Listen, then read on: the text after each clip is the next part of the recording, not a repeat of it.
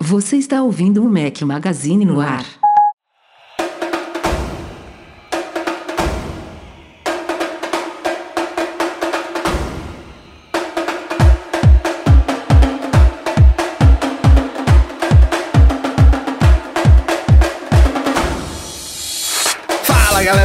Magazine, bem-vindos ao nosso podcast 259. Bom dia, boa tarde, boa noite, boa madrugada a todos vocês. Fala aqui Rafael Fishman, estamos hoje ao som de Safri Duo. Fala Eduardo Marques, beleza? Beleza? Cara, tu não vai deixar um surdo aí com essa, com essa entrada já. Aqui foi, foi. Foi bom, foi bom. Eduardo, Eduardo não, eu inverti e me, me confundi. viu, aí, Breno babacá, viu, viu, babacão? É, que dá de uma de engraçadalha e fez aí a pouco, você viu? E aí, estamos de volta aqui nesse mesmo bate-horário, nesse mesmo bate-canal. E chegando no final do ano, hein? Penúltimo podcast do ano, hein? Penúltimo, cara, olha só. Quem diria, mais um ano. Mais um. Não, não vou, não vou ficar aquele papinho, nossa, esse ano passou rápido. Sempre é a mesma coisa. É, não, a gente deixa que pra falar no passou, próximo. É. Bom, não temos muito o que falar aqui nessa introdução. Vamos direto à pauta dessa semana.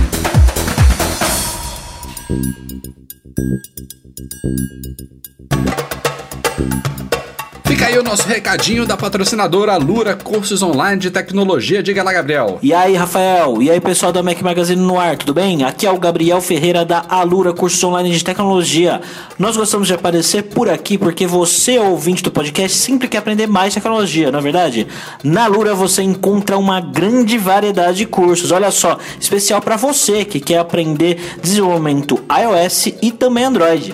Entra lá em alura.com.br barra promoção barra Mac Magazine e ganhe 10% de desconto em todos os nossos cursos e planos anuais.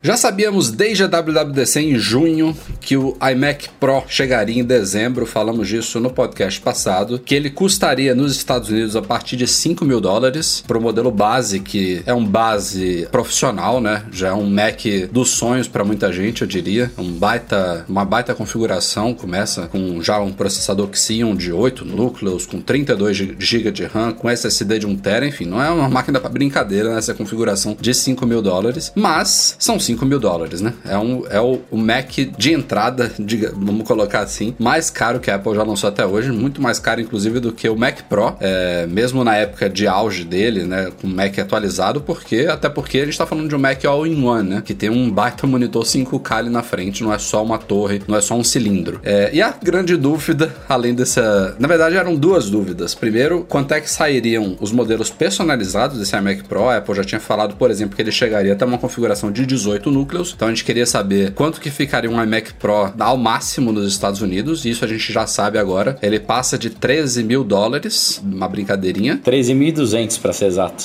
É, tem umas pequenas variações lá. Tem gente que configurou só com o, o Magic Mouse, tem gente que colocou só Mag- Magic Trackpad, tem gente que colocou os dois, mas fica nessa faixa aí de 13, 13,500 lá nos Estados Unidos. E aí é outra grande dúvida, essa mais interessante aqui para nós do Brasil, é quanto que ele chegaria por aqui. E já sabemos também, né? Os valores começam no Brasil, o modelo de 5 mil dólares chegará aqui por 38 mil reais na versão. Na, Ah, na- a gente podia mudar isso. Você podia chamar de. Vamos começar chamando o primeiro modelo carro popular, um ponto. Ponto não, qualquer, um palio. Não né? é, cara, E essa é a questão. Eu acho que o Palio tá bem mais caro que isso já, é É bizarro. sério? Tá mais caro do que isso, caralho. Não, não será que tem. Palio ainda, né? Enfim, tem É, aquele. O, o- Smart, não é Smart? É da Nissan? Deve, ser, deve dar pra, deve dar pra Marte, comprar né? um Marte. Fox, né? Marte, não é Smart, não. Smart é o da É Mercedes. Marte. Ah, é, o Marte da, da Nissan. Ainda até praticamente é um- uma HRV básica. Mas assim, é, é um. é um- o- o- acho que a grande questão aí, seja nos Estados Unidos, seja no Brasil, óbvio que o preço aqui no Brasil seria nessa faixa, né? É só a gente fazer uma regrinha de três com outros Macs, já dava pra ter um- uma ideia. Inclusive o top, que chega a 96.398 reais, valores esses dois em 12 vezes, tá, galera? Não se preocupem que quem pagar à vista tem 10% 10% de desconto. Fiquem tranquilos. E o frete é grátis também. é, não são Macs para quase nenhum de nós que estão aqui ouvindo esse podcast. São Macs. A, a gente já vai entrar na discussão do que é profissional, o que, não é. é. Tem uma segunda subpauta aqui dentro da Mac Pro. Mas assim, é um Mac destinado realmente a profissionais. Tem gente que compra uma máquina dessa e que em dois meses, três meses, quatro meses de trabalho já pagou o investimento, entendeu? Não é pro carinha que tá em casa jogando, é, sei lá, quais são os jogos de hoje em dia? Halo, Crysis? Tô, tô desatualizado? Não tenho a menor ideia. Enfim, eu adoraria ter tempo. Aliás, Mac nenhum é pra gamer, né? Eu já diria. Não é, Mac não é, é computador pra gamer. O cara quer. Mas esse, o iMac Pro, inclusive, alguém que testou, eu acho que foi o, o cara da Panic, que eu não vou lembrar o nome, o, o Cabel Sacer, sei lá ah, como é que fala. Ele, ele, ele compartilhou lá seis pontos sobre o iMac Pro. Um deles era o game, era focado em game, que o iMac conseguia, é, enfim, rodar o jogo num. Um frame rate um, é, Não sei quantos. É, um frame rate, um frame rate animal e tal, que o dele, o iMac dele normal, não chegava nem no chulé e tal. Então, tipo, não tô dizendo que ninguém vai comprar, que, que alguém vai comprar esse iMac Pro só para jogar, mas ele, tipo, se você é um profissional que precisa dele e gosta de jogar, pode ser que ah, você ele, resolva do, dois problemas problemas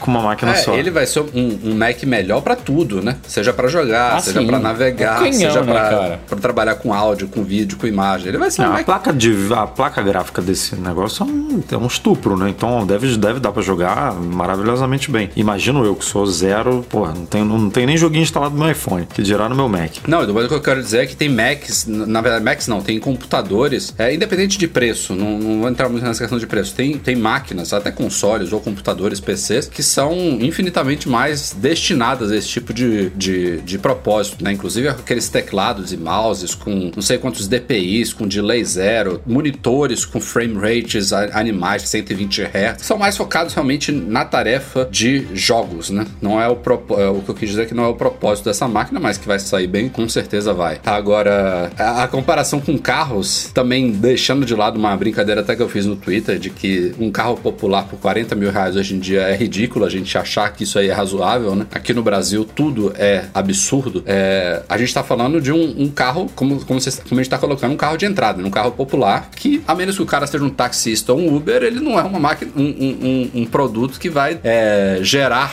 renda, né? Que vai, vai ter um retorno de investimento. Muito pelo contrário, né? Do momento que você tira o carro da concessionária, já foi dinheiro embora, né? Ele deprecia automaticamente e você vai. Vem, se você vender uma semana depois, você já perdeu uma grana. É, esse Mac não é para isso, né? Um Mac para propósito extremamente específico, né, de aplicações profissionais avançadas aí. E outra coisa que eu também falei no Twitter, que o pessoal até depois me abriu os olhos que eu tinha sido conservador demais, eu falei, cara, esse, esse iMac Pro daqui a 10 anos ainda vai ser uma máquina excelente para o usuário básico, até o usuário intermediário. E aí teve gente que me, me deu exemplo, cara, eu tô aqui com um Mac de 2009, um iMac de 2009 que não tinha configuração top na época, que não é um iMac Pro e ainda tá super me atendendo super bem. E é uma máquina já com 8 anos. Então imagine um iMac desse surreal para os padrões de hoje, é, quanto tempo que não pode durar. Então é um investimento que se dilui, né? Que você pode revender essa máquina aí, uma empresa passar para frente, passar para um, um usuário avançado, depois passar para um usuário comum. Isso aí tem uma longevidade muito grande. Então, assim, não, não é para justificar preço nenhum aqui no Brasil, que ele é surreal como qualquer outra coisa que a Apple vende aqui, ou como eu coloquei agora há pouco, como boa parte das coisas que a gente consome no Brasil, independente de marca ou propósito. É, mas é um produto para nicho,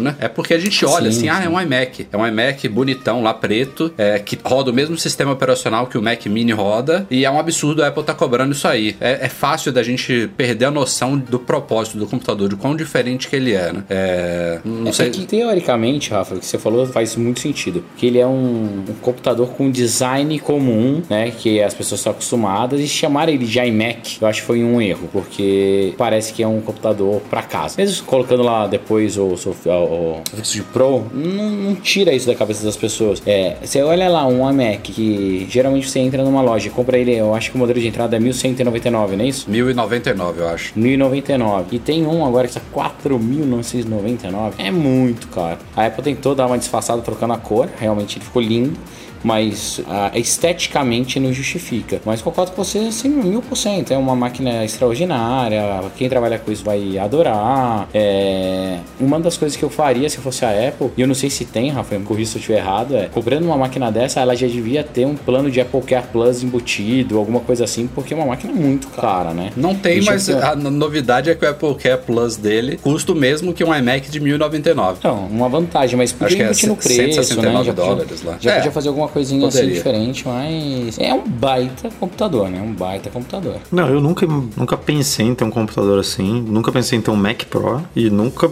desde que foi lançado, falei, não, não é o computador pra mim, tipo, é, e a gente tá falando aqui, obviamente, de, né, um computador de trabalho, no meu caso, no caso do Rafa, no caso do Breno, mas assim, não é pro nosso tipo de trabalho, definitivamente, não. tá? De jeito nenhum. Usaria? Claro, se alguém quiser me dar um negócio desse, vou usar? Vou, óbvio, mas não, não vou gastar o meu dinheiro com um negócio que não, que, que é muito superior à, à minha exigência, né? Tipo, um, um iMac 5K normal, um MacBook Pro normal, cumpre muito bem o papel pro nosso tipo de trabalho. Então, é, é, é realmente para nicho, é, nicho do nicho do nicho, né? O Mac Pro já era um, um produto de nicho, né? O iMac Pro, que tem tudo isso que você falou de ser isso tudo e não ser modular, né, que também é uma coisa que incomoda muita gente. Ele dentro do nicho, ele já você já tira aí, sei lá, metade de, né, metade dessa galera desse nicho. Então, tipo, é, é uma coisa bem focada mesmo que na minha cabeça é muito um computador muito tapa buraco, né? Ó, vamos lançar ele aí enquanto esse Mac Pro modular não fica pronto pra gente ter tempo de trabalhar nele é, e,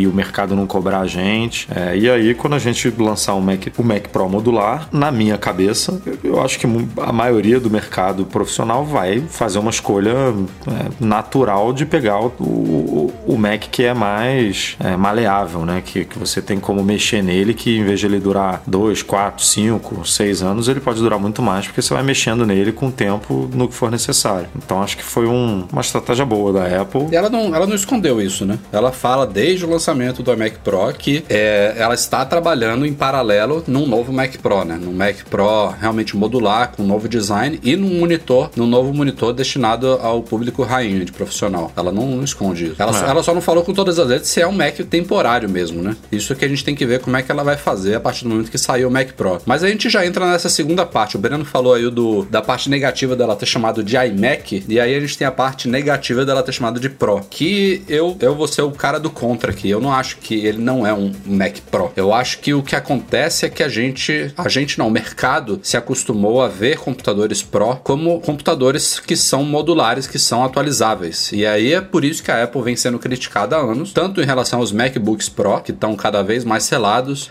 quanto agora também em relação ao Mac Pro, que é um, é um iMac também que você basicamente você vai tirar da fábrica, do, do- da, da caixa, e ele vai permanecer igual a vida inteira. Você pode usar as portas lá Thunderbolt, USB-C para fazer expansões externas. A gente deu uma notícia essa semana que é um pingo de esperança aí, pelo menos com relação à RAM dele, que vai poder ser atualizada pela Apple e por centro de serviço autorizados. Mas assim, não é um negócio que tem uma portinha que você espeta o pente lá, é um negócio mais complicado, mas que vai poder ser feito pelo menos é, em termos de memória, mas de resto acabou, amigo. Ah, O, processador tá lá tá soldado a placa lógica, o SSD tá soldado a placa lógica, é, a placa gráfica provavelmente tá ali também no meio. Você não, você não consegue trocar nada, você não pode, você consegue fazer upgrades dentro da máquina. E tem gente que não vê isso, tem gente que fala assim, ó, se eu não posso fazer upgrade, não é Pro. E eu, eu não, não acho que é por aí, eu acho que tem as duas coisas. Eu acho que é, é inegável que você olha a capacidade de um iMac Pro desse, tá? A gente já, já começou a pintar benchmark e a gente tá vendo só os modelos de 8 e 10 núcleos no mercado. Os de 14 e 18 vão chegar só no começo de 2018, até fevereiro estão aí pra gente ver o, o poder das máquinas. Independente de benchmark, feedback inicial que a gente tá vendo é de quem teve a possibilidade de pegar a máquina são é, os melhores possíveis, né? Você editar um vídeo em 8K nessa máquina com efeitos aplicados, com várias camadas de vídeo e de áudio sem, sem dropar frame nenhum, tipo, é uma máquina extremamente capaz. É um, inegavelmente, não tem ninguém no planeta que não pode dizer que é um Mac destinado ao mercado profissional, que é um Mac profissional. Mas, ao mesmo tempo, é inegável que é um grande defeito ele ser um Mac selado, ele não ter a capacidade de upgrade. E seria muito negativo para Apple se ela estivesse escondendo isso. E aí é que entra a parte que justifica o iMac na frente. Ela tá deixando claro, isso aqui ainda é um iMac. É um Mac All-in-One, só que é uma versão Pro dele. E o Pro não poderia ser mais verdade, mas ele é um iMac Pro. Assim, eu entendo, mas não concordo. Ah, eu também, sabe por quê? Eu acho que tá errado já o iMac não ser capaz de, de aceitar esses upgrades, entendeu? Porque assim, num notebook até vai, porque faz sentido um notebook ser muito fino, muito leve, porque, pô, você bota nas costas, bota na mochila, tem que andar para um lado pro outro, bota ali na, no, na sleeve, né? Na, na, no... enfim, você, é um negócio portátil. Um iMac, cara, pô, tu vai botar em cima da mesa e não vai tirar o bicho de cima da mesa. Pô, é legal ele ser fininho, não sei o quê, beleza, mas é um bom senso de não vou, não preciso botar um trambolho de, de 10 centímetros de, de, de borda ali de margem, mas também não preciso botar um negocinho de 2 centímetros na, na ponta que vai ovalando ali pro meio, é, que não me dá uma opção de, de trocar RAM, por exemplo, no de 21,5 polegadas. Acho que a gente só pode trocar RAM no de 27, né? Então, assim, tipo, tem, tem coisas que não, não precisaria ser assim no iMac doméstico, que dirá no iMac Pro. Aí, óbvio, como o iMac Pro ele segue o design do iMac, ele tá no mesmo barco. Então, é, é, para mim é muito é, o conceito do produto. Tipo, um, até o Mac Mini faz sentido não ser tão modular, porque, pô, é um, é um, é um Mac pequenininho para você encaixar ali em qualquer lugar e tal. Tipo, um iMac, pô, você, você não vai ficar mexendo nesse bicho. Vai botar ali é isso. Você não vai levar para Starbucks, né? Que nem uns malucos aí fazem. Então, eu, eu, eu discordo já do conceito inicial. Agora, concordo com você. É uma máquina profissional. O Pro faz, na minha cabeça, faz, é, é muito mais justo do que o Pro em, em, cima do MacBook, por exemplo. Porque você não tem uma distância tão grande do MacBook Pro é, pro MacBook como é, tem do, do iMac normal pro, pro iMac Pro. É uma boa discussão essa daí. Eu, eu, eu realmente tô. Eu acho que foi o Marcus Brownlee lá do MKBHD. Ele tá, obviamente, hiper contente com a máquina. A Apple mandou uma para ele. Não sei se vai ficar, se não vai, mas isso não vem ao caso. É, ele é um cara que. Ele, ele falou: Ó, eu não vou esperar sair esse Mac Pro novo. A Apple falou que tá chegando, pode ser. Pro, provavelmente vai ser em 2018. A gente não sabe se no começo, meio fim. Mas é um Mac que vai atender a, a necessidade do público profissional que usa Mac, né? Que usa, por exemplo, softwares que só estão disponíveis na plataforma Mac, como Final Cut Pro, como Logic Pro. É, mas é, é, a dúvida é essa, Edu. Se, se vai ser uma, uma, uma, um tapa-buraco, né? Uma coisa temporária, porque realmente fica difícil de imaginar. O, o Mac Pro, é, o cilindro, ele começava na. Originalmente, ele ainda com, começa em 3 mil dólares, né? Ele, a Apple atualizou. Tem um bump de spec aí há, há um ou dois anos atrás, mas é, ele, o preço base dele já era 3 mil dólares antes. Ela não alterou isso. Então, é um Mac que começa 2 mil dólares abaixo desse iMac Pro. E, e você imaginar, finalmente sai um Mac Pro novo. Não importa se ele vai ser bonitão, se não vai. O fato é que a Apple parece ter aprendido a lição com esse Mac cilíndrico e vai fazer um negócio realmente modular e atualizável. Tudo que o iMac Pro não é. é e vai também lançar um display que todo mundo tá esperando aí, que não é esse LG que ela trabalhou junto também, que pareceu ser um tapa-buraco. No momento que você tiver tudo isso, ó, um Mac que você vai gastar menos, se você já tiver um display fora, você não precisa do display, você vai gastar só no Mac, que é modular, é, que você pode depois, se você quiser comprar o display separado, ou então se você já tem o seu, você já usa o seu. Qual que vai ser o propósito, né, de, de ter também... É, cara, faz uma conta simples assim, se a Apple chutar o pau da barraca, vamos lá, é, cobra 5 mil dólares no, no Mac Pro com o monitor. Bota o Mac Pro 3,5, preço novo, e o monitor 1,5. Eu tô chutando aqui o preço, 5 mil, que é o preço de entrada do iMac Pro. Você acha que um profissional dessa área prefere comprar o que? O iMac Pro ou o Mac, ou o Mac Pro? Levando em conta que os dois eles são parecidos, né, em configuração. Tipo, é. não, ela não vai lançar um Mac Pro tão... Não faz sentido ter um Mac Pro é, tão abaixo de um iMac Pro, né? Os do, a, comparando base com base. Eu, na minha cabeça, a pessoa vai pro, pro modular, tipo. É. Não, ainda não, mais esse tipo de, de, profissional que usa e precisa fazer evolução, que depende de update, quer continuar com uma máquina por muito mais tempo. E mesmo se não é fizer, né, sentido, né, Breno? Né? Só, a, só de você ter a opção de fazer, você pode comprar e daqui a dois anos, três anos, falar assim: não, beleza, não quero vender, tipo, quero comprar não, já, um novo. Já começa. Mas, mas, você tem a opção de botar se você quiser. Não, já começa por um simples detalhe. Você, um, um computador realmente modular, a gente não é obrigado a pagar taxa Apple em todos os componentes, né? Então hoje, se você quer atualizar a RAM desse iMac Pro, por mais que ela possa ser atualizada depois, mas quem quer tirar da fábrica, ou tira com 32, ou paga um absurdo lá, seja nos Estados Unidos ou no Brasil, por 64 e um absurdo ao cubo por 128 GB de RAM. Você com o Mac Pro, você só vai, vai pagar taxa Apple na memória no modelo de entrada. Você pode imediatamente tirar ele da caixa e já tá com seus pentezinhos de RAM lá comprado numa loja qualquer que vão custar um, um terço do que a Apple cobra e você atualiza ali no mesmo dia que você comprou a máquina pagando muito menos pela RAM, entendeu? Só isso aí, Pagando, amigo. só reforçando marcas é, aprovadas e claro, memória... Tipo Corsair, é, tem um monte. É, reconhecidamente Tá cheio, tá cheio. compatíveis e perfeitas pro seu computador. Exato. Tipo, não é, você não tá comprando coisa ruim, não. É, o tempo dirá, o tempo dirá. Mas não falamos do, do preço teto, né, dele aqui no Brasil. Citei, falamos? citei. Falamos. 96, 398. Já que você repuxou o assunto do é, bolão aqui, mas quanto tempo pra gente ver esse Mac modular no mercado? Eu acho que ele chega ainda. Cara. WWDC pode ser um bom lugar pra É, apresentar eu, ele. eu, Eu ainda acho que só em 2019, hein? Eu acho que, eu acho que fica um pronto ano. antes, mas eles vão deixar pra lançar na WWDC por, por, por ter, por combinar, né, com o evento. Algum lançar um aparelho profissional num, num evento profissional, né? Mas de 2018 ou 2019? De 2018, 18. Eu acho que só vai empurrar um ano aí, hein? Eu não, eu acho que vem. Ah, não, você tá coberto de razão de pensar nisso. Não faltam exemplos aí, né, de empurrar pra frente, mas, mas eu tô confiante.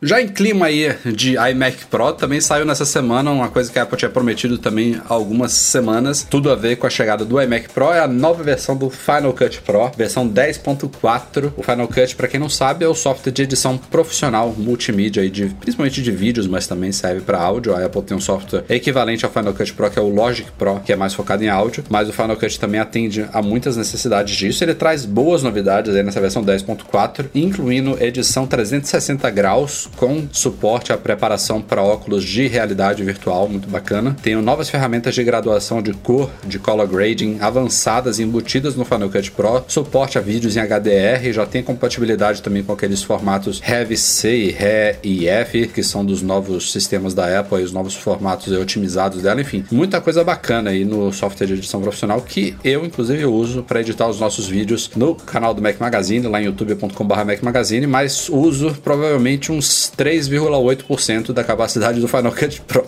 É, é bizarro como que ele é capaz, esse software.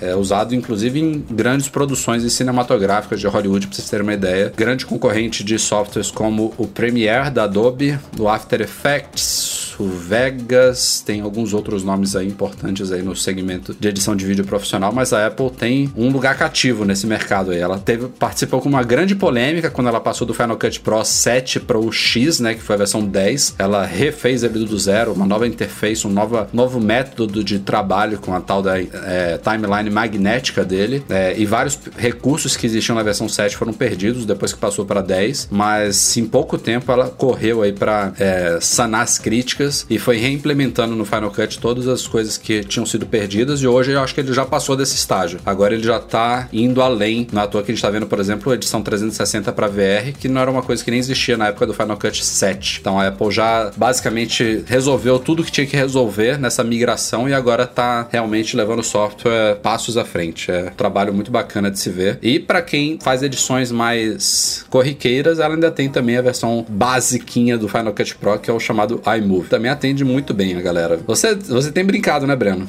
Cara, eu tento brincar, tentei brincar com Final Cut no meu Mac. Apanho, velho, mas apanho, É, assim. é, é difícil mesmo. Pra quem não, não entende o conceito dele, é difícil. Eu, quando migrei do 7 pro 10, eu tive muita dificuldade de, de, Eu de sacar o conceito. muito. E daí, ó, uma solução que eu consegui foi. Eu edito no Final Cut algumas coisas, a minha esposa me ajuda pra caramba, porque ela manja já bastante. Mas eu ainda prefiro utilizar o Luma Pro, que é um editor de vídeo pra iPad que é sensacional. Luma, Luma Fusion. Isso, Luma Fusion Pro. A gente deu a dica dele lá no site. É uma boa. Cara, ele é sensacional, consigo fazer tudo, super rápido. Cara, é lindo, lindo, lindo, lindo. Não, só para constar aqui, além do Final Cut, também foram atualizados os outros softwares da, da Switch, o Motion, que é para motion graphics, né, para gráficos e movimentos, animações e tal, o Compressor, que é o software de exportação, de, de compressão de, de arquivos para dar saída em arquivos, e o próprio Logic Pro é, de edição de áudio também recebeu um update menorzinho. Tudo isso já é disponível na Mac App Store. E vamos também ver qual vai ser o preço deles quando as lojas virarem para reais, né? O Final Cut Pro, só para vocês terem uma ideia, o software puro, sem, sem ser o kit completo, ele sai 300 dólares na Mac App Store americana hoje e brasileira, que é em dólar, é, que pode assustar, mas assim, é um preço muito acessível para um software desse porte. Tem outros aí, de, dentre esses que eu citei, que às vezes passam de mil dólares. Tem a suíte da Adobe que tem mensalidade, isso o Final Cut é pagou, levou, então tá dentro desse padrão. E vamos ver quanto é que vai ficar em reais. A Apple anunciou alguns meses atrás um fundo de manufatura avançado. Ela está dedicando aí um bilhão de dólares a investimento em startups e empresas menores do ecossistema aí de fabricação de, de, de peças, de fornecimento de componentes para os produtos dela. E a primeira empresa que recebeu investimento de 200 milhões desse um bilhão foi a Corning, a fabricante lá do Gorilla Glass, que está aí nas telas de boa parte dos smartphones do mundo e também dos iPhones. É, e agora a gente soube sobre o segundo investimento dessa, dessa fase de quase o dobro da primeira. 390 milhões de dólares foram investidos numa empresa chamada Finizar, que é fabricante de um dos componentes que integram a, o sistema TrueDepth da câmera frontal do iPhone 10. É, é uma empresa americana, na verdade, esse é um fundo de, dedicado a investimentos nos Estados Unidos, né, para fomentar a indústria americana, empregos e tudo mais, vale notar isso. Tanto a Corning quanto a Finizar são de lá, mas como a gente falou, né, Edu, não é um mero investimento investimento na empresa, assim, tipo, não é, não é a Apple comprando ações, se, se tornando uma parceira fixa da Finizar, não é nada disso. Aparentemente, ou todo ou boa parte desse montante aí de 390 milhões é basicamente pedidos avançados de componente. Não sei para quanto tempo, não sei se é coisa de anos, de meses, enfim, é difícil de mensurar isso, mas é bem simples de entender o porquê disso. É, a Finizar, é um adiantamento, né? Toma aí. É, é um adiantamento e, e é,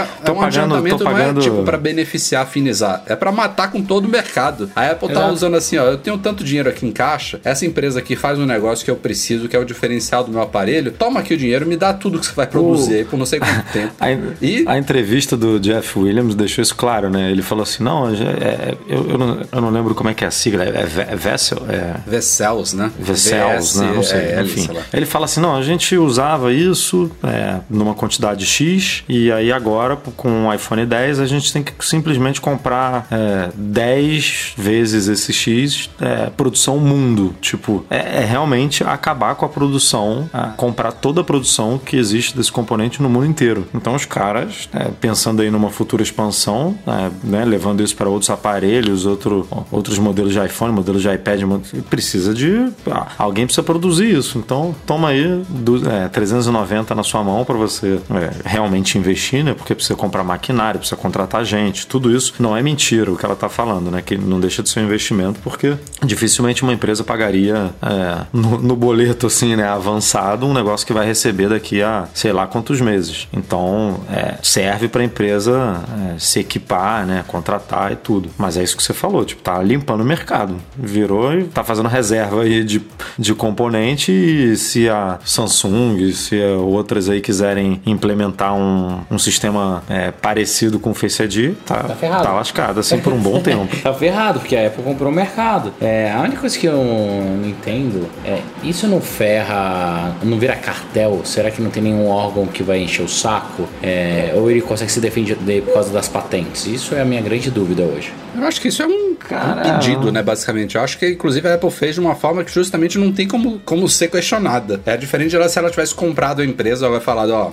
eu que tô monopolizando, só eu tenho, e agora eu tô tirando do mercado uma empresa que poderia fomentar a concorrência, né? Que poderia fornecer para vários. Ela justamente é, ela não na, fez na isso. real, se a Samsung quiser investir um bilhão numa empresa nova aí para criar o mesmo componente, pode, né? Tipo, a Apple não tá. É, aí, só, aí entra é... nessa questão de patentes que a gente não sabe como, como é que estão, mas pode. E outra coisa curiosa desse fundo aí também é que a gente começou a fazer uma continha, né? 200 milhões na Corning, 390 milhões na Finisa, a Apple já estaria aí em quase 600 bi, faltaria 410 bilhões para ela investir aí nesses próximos próximos meses ou anos em outras empresas. Mas o Jeff Williams, que é o chefão de operações lá, já falou: ó, a gente colocou essa meta inicial de 1 bi, mas se precisar a gente vai gastar muito mais que isso, não se preocupe. A gente, a gente só colocou isso aqui como um, um, start, né? Como a gente sabe, a Apple tá com quase Cara, 300 pinga, né? milhões né? né, em caixa. Então, dinheiro de pinga pra Apple. É, dinheiro de pinga mesmo. Não, é de pinga, mas assim, é bom lembrar sempre que desses 300 bilhões aí que ela tem, se eu não me engano, na última vez que a gente comentou esse assunto, mais de 90% estão fora dos Estados Unidos, né? Então, tipo, nem solo americano, não é que tem pouco dinheiro para investir. É, até porque a empresa faz umas operações que, é, enfim,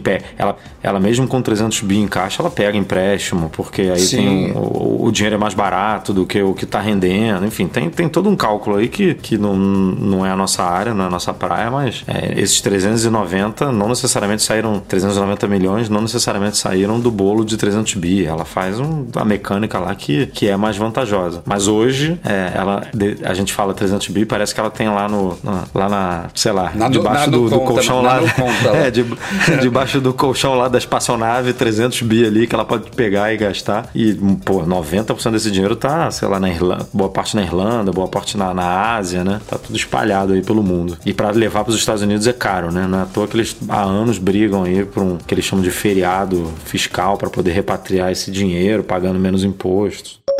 Vamos para o momento mamilos do podcast. Já começamos esse assunto na edição passada. Falamos um pouquinho sobre essa- esse esquema da bateria aí. Estão chamando, chamando, lá de Battery Gate, né? Uma nova grande discussão aí. É, como a gente falou no podcast passado, descobriu-se que a Apple teria implementado no iOS, eu não me lembro exatamente em que versão, é, um, certos comandos aí é, de sistema que verificam quando a bateria já passou de um estágio saudável para um estágio ruim, né, moderado para ruim, e diminuiria a CPU, né, a performance do aparelho, para que ele opere de uma forma mais leve e evite, por exemplo, problemas como o que a gente acompanhou alguns meses atrás, de iPhones desligando, sei lá, com 20, 30% de bateria ainda. É, isso foi a primeira descoberta, mas a coisa, obviamente, está tomando outras proporções aí. Chegou aos ouvidos do John Poole, que é o cara que desenvolveu o Geekbench, né, um dos softwares mais usados aí para fazer testes de benchmark, lá da Primate Labs, e o cara rodou vários testes e comprovou isso que está acontecendo mesmo. Ele pegou principalmente iPhone 6S, que são iPhones ainda um, um tanto atuais, mas que já estão nas mãos de pessoas, por exemplo, há dois, três anos, é, e já estão sofrendo com isso, né? Tem aparelhos aí que estavam rápidos e que com- de,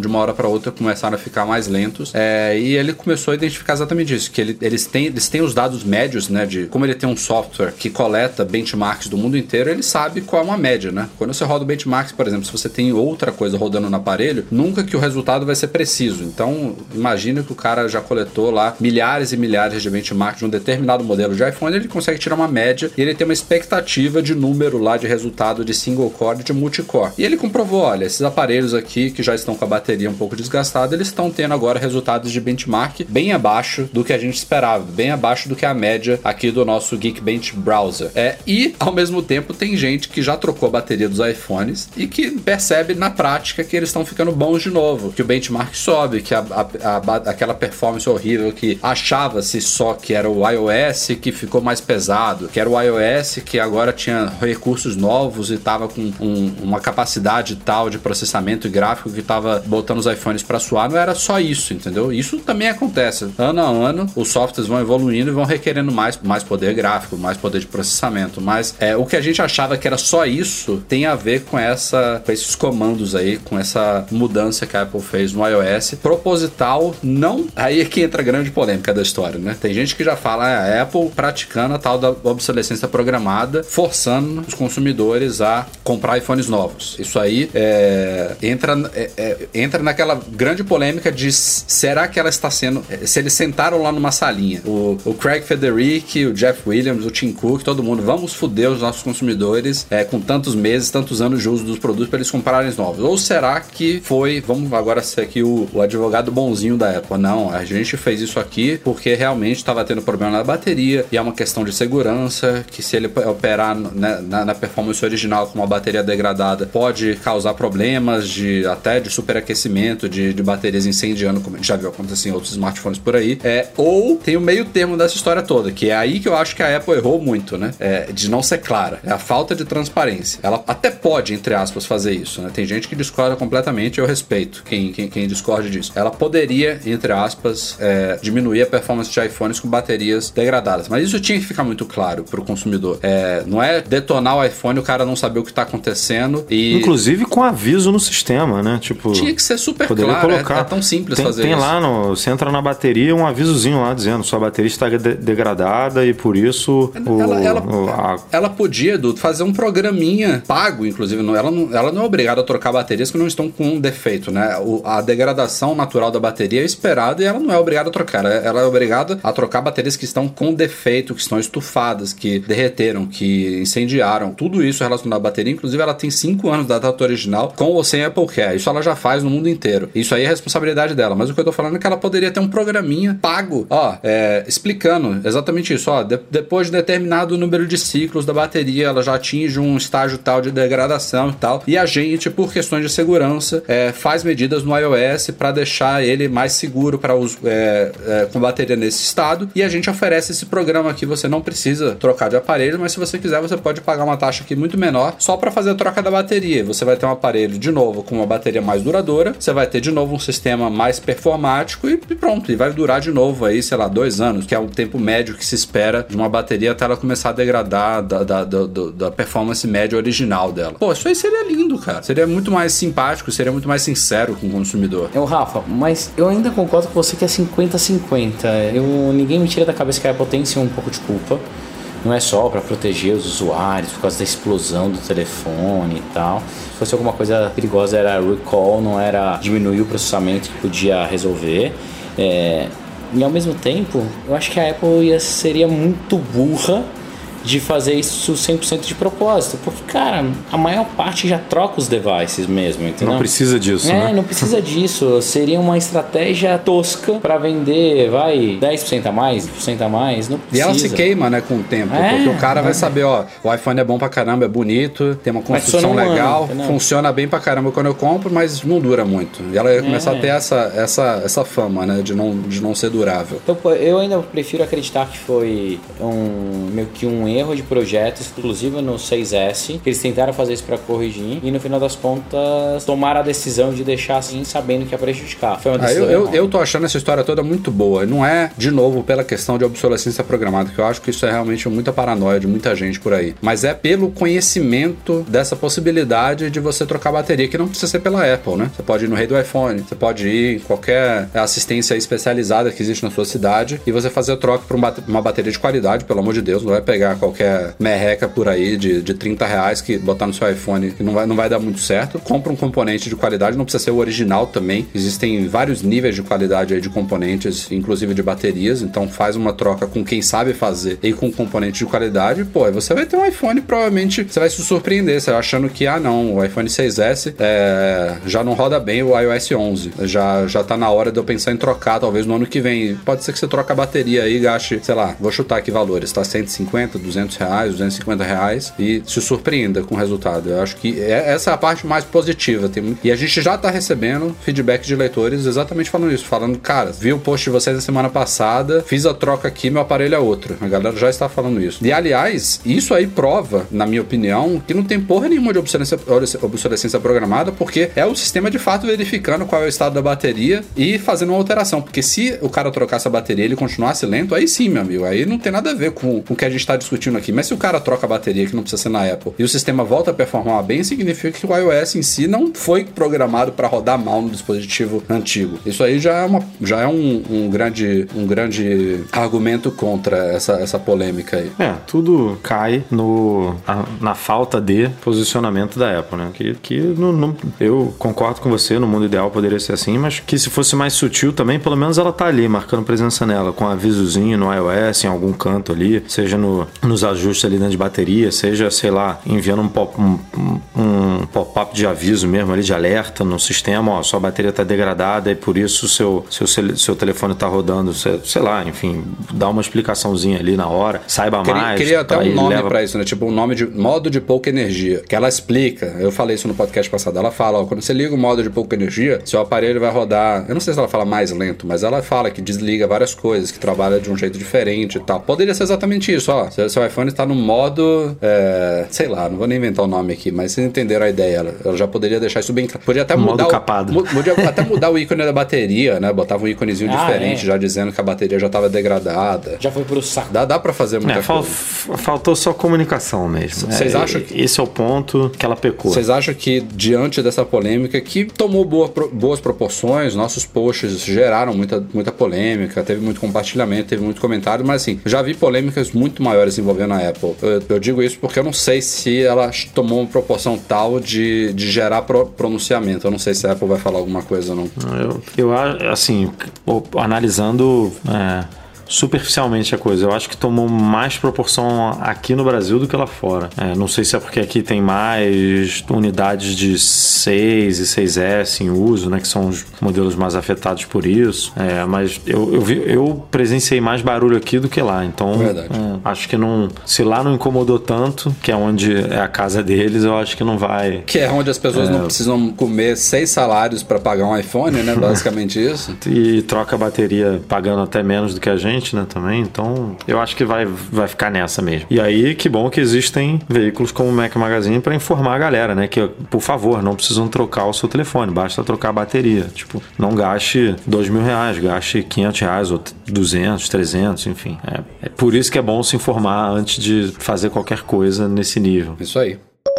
Antes dos e-mails, vamos para alguns recadinhos de Mac Magazine. Saiu um vídeo na semana passada lá no canal do YouTube. Tô tentando manter no mínimo esse ritmo de um vídeo semanal. Amanhã pretendo gravar mais um. Este foi sobre a busca nativa do iOS. Passei por várias dicas aí para você dominar o sistema de busca nativo ali quando você puxa a telinha de cima para baixo, é que aparece aquele campo de busca. Tem muita dica legal ali e a galera deu um feedback muito bom desse vídeo. No meio das várias dicas sempre tem alguma coisa que a gente desconhecia, então valeu a pesquisa que a gente fez para montar essas dicas e tá lá em youtube.com.br Magazine. Segunda coisa, publicamos não em vídeo, mas em texto, um tutorial que a gente já tinha lá no site desde 2012, mas valia uma atualização aí sobre como solicitar reembolsos na App Store. Tem gente que não sabe, não só na App Store, mas também na iTunes Store, na iBooks Store, todas as lojas online da Apple aí, elas têm políticas de reembolso. Então, embora a gente fale aqui muito no podcast, né, que até hoje a Apple não tem um sistema trial para aplicativos, você pode perfeitamente comprar um aplicativo, não importa o valor dele, não precisa ser só de um dólar, de dois dólares, e se ele ele realmente não atendeu suas expectativas, não rodou bem no seu aparelho, você se arrependeu, é, enfim, a descrição do aplicativo não condiz com a realidade do que ele faz, enfim, tem N motivos tais que você pode decidir num prazo de 90 dias, diga-se de passagem, mas preferencialmente menos que isso, pedir reembolso para Apple. E é bem simples de fazer isso, eu tenho um post no meu site agora detalhando o processo, é bem rapidinho, você basicamente acessa um site lá que é Report a Problem, seleciona o item no seu login, qual foi o item que você teve um problema,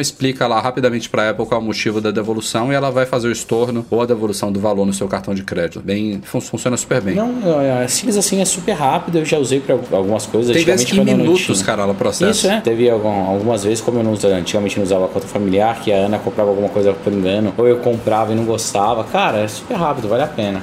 E Foi excelente dica, Rafa. É, teve, teve eu, eu, a gente foi estimulado a fazer isso porque acabou de rolar outro caso diferente desses exem- exem- exemplos que eu falei aqui, que também merece esse tipo de, de reembolso. Foi um, um jogo aí da Microsoft é, chamado Cuphead. Já tava esquecendo o nome dele, mas agora veio aqui. É, a Apple deixou passar um clone aí, parece que o código dele vazou e tal. Enfim, lançaram um jogo clone na, na loja que não era o jogo verdadeiro. Logo pelo nome bombou de popularidade, aí a galera gastou 5 dólares nele, inclusive leitores do Mac Magazine. E aí a Apple descobriu tardiamente, tirou de lá, mas essa galera precisava pedir reembolso. Então tá aí a dica, mais um exemplo que é bem utilizado. E por fim, de recados aí de Mac Magazine para essa semana, MM Tour 7 está fechado, confirmado, todo mundo já está garantido suas vagas aí. É, citar aqui nominalmente, pelo menos em, em termos de primeiro nome, obrigado e sejam bem-vindos à viagem Alberto, Amanda, Anderson, André, Braulio, os dois Guilhermes, Henrique, Lennon, Marcelo, Marcos, Rodrigo e William estarão com a gente aí esses 13 de 12 a 20 de outubro de 2018 na sétima edição do MM Tour lá no Vale do Silício. Valeu, galera, pela confiança e assim como eu falei lá no post de anúncio disso, desculpas a todo mundo que se cadastrou para essa viagem e não vai conseguir ir por falta de vagas, mas é assim que é.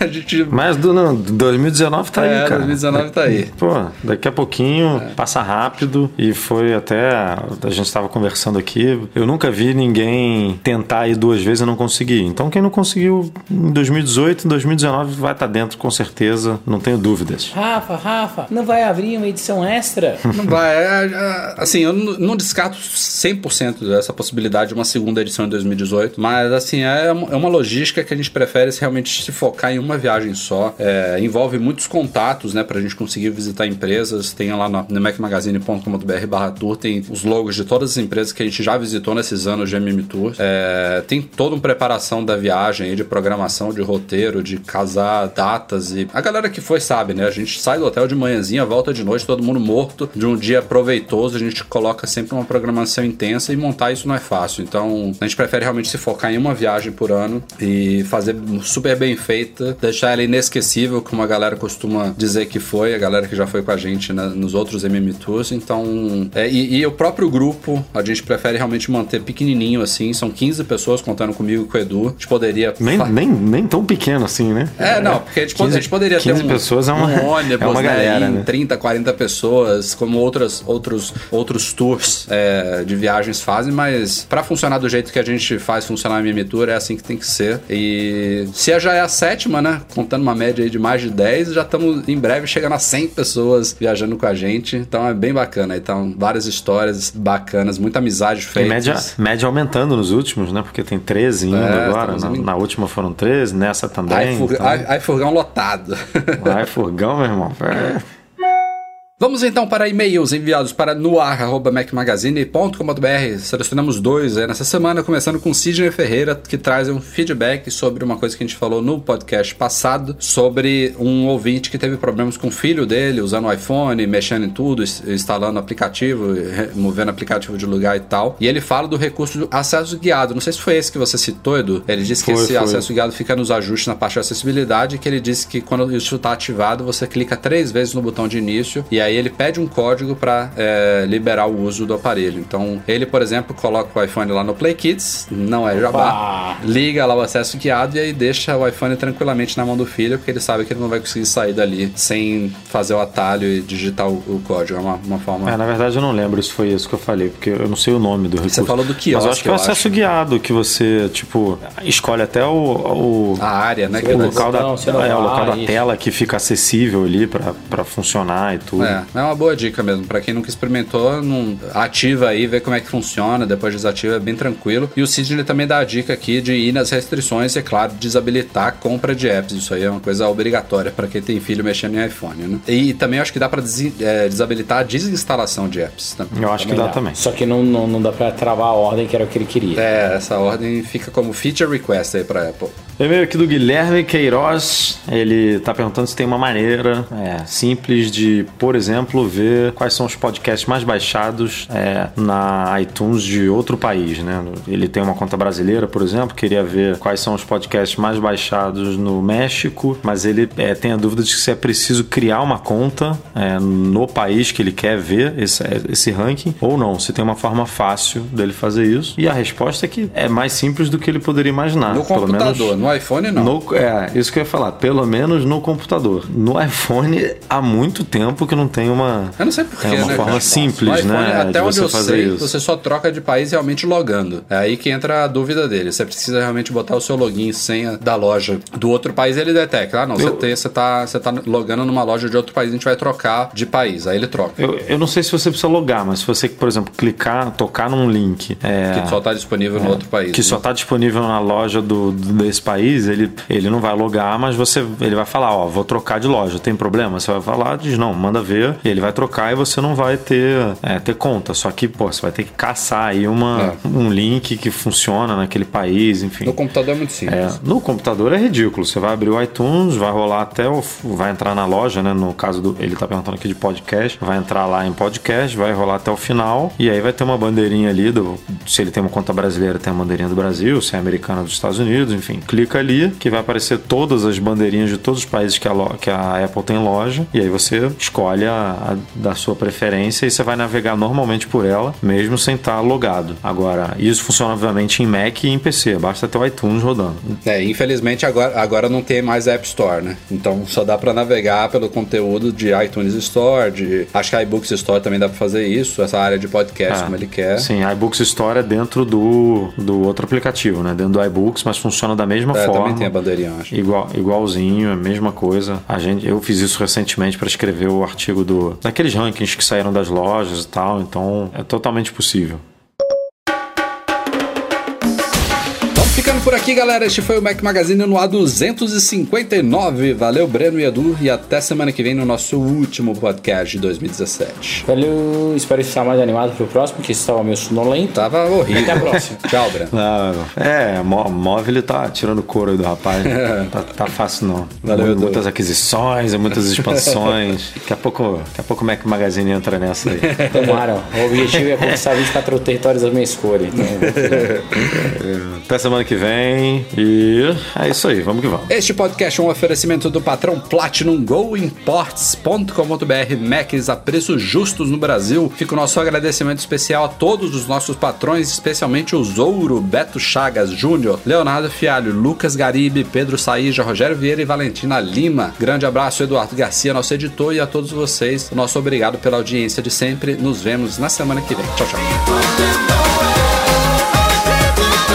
Peraí, peraí, peraí, peraí, pessoal. A gente falou mais de uma vez no podcast que era o penúltimo do ano e esquecemos um negócio importantíssimo. Um Feliz Natal do Mac Magazine para todos vocês e suas famílias. Aproveitem bastante, com muita saúde e com muito amor. Até semana que vem.